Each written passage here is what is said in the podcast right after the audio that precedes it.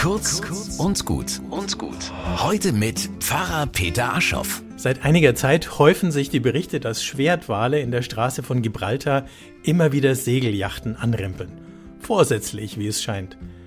Manche Boote waren danach manövrierunfähig. In den sozialen Medien wurde das als Orca-Aufstand regelrecht gefeiert. Ist es nur ein ruppiges Spiel oder haben die Tiere womöglich verstanden, wer für den Lärm in ihrem Zuhause verantwortlich ist, wer ihnen das Futter wegfischt oder das Wasser aufheizt und verpestet? Dann wäre das keine ganz unangemessene Reaktion. Passend dazu las ich diese nachdenklichen Sätze in der Zeitung. Wenn die Natur krachen, stinken und raufen würde, wenn sie auf der Straße Autoreifen anzünden und ihre Wut rausschreien würde, wenn sich die Moore mit der Polizei prügeln würden, es wäre eine bessere Welt wenn die Natur endlich mal das Maul aufreißen würde. Vielleicht würden wir dann endlich das Gras wachsen hören. Vielleicht fanden es deswegen viele so gut, dass die Orcas Rabatz machen.